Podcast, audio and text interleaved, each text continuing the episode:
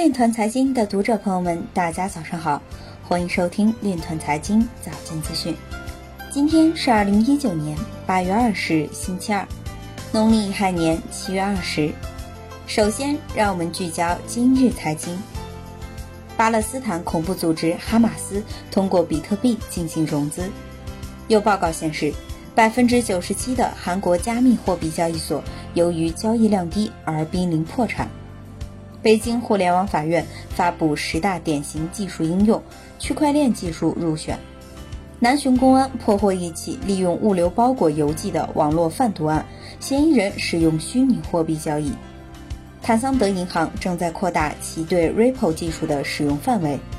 李启微调侃中本聪自证比特币名字由来，称 LTC 由来是看柠檬茶公司名称时灵光乍现。BM 表示，真正的去中心化需要不同自治社区间的相互合作。印度马哈拉施特拉邦政府计划实施区块链技术，并将设置监管沙盒。潇洒表示，虚拟货币市值管理策略如若成为割韭菜的镰刀，将被认定为犯罪。张瑞表示，私人数字货币的开发与法定数字货币的开发并不是对立与排斥关系。今日财经就到这里。下面我们来聊一聊关于区块链的那些事儿。据上海证券报消息，国家金融与发展实验室副主任杨涛发表题为《在数字化趋势下重新定义货币的微观基础》的文章。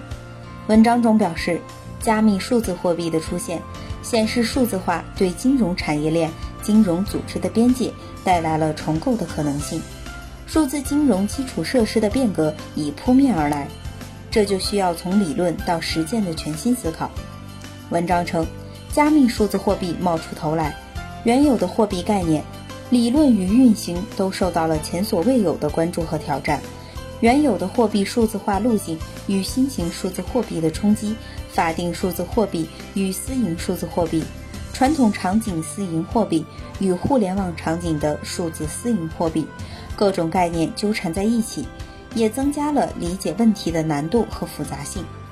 作者认为，以眼下 Facebook 将推出 Libra 的热议作为契机，姑且不论其影响究竟有多大，现在必须面对的是，数字化的冲击已从经济社会向金融领域不断延伸。数字化趋势改变了经济组织模式、社会分工架构、产业组织的边界，进而从需求端影响金融服务的模式。也对金融产业链、金融组织的边界带来重构的可能性，由此衍生了大量新兴金融本体、金融业务分工模式。与此相对应，金融市场基础设施也必然受到深刻影响。支付清算体系就是最核心的基础设施。所有的这些都需从理论到实践的全新思考。以上就是今天链团财经早间资讯的全部内容。感谢您的关注与支持，祝您生活愉快，我们明天再见。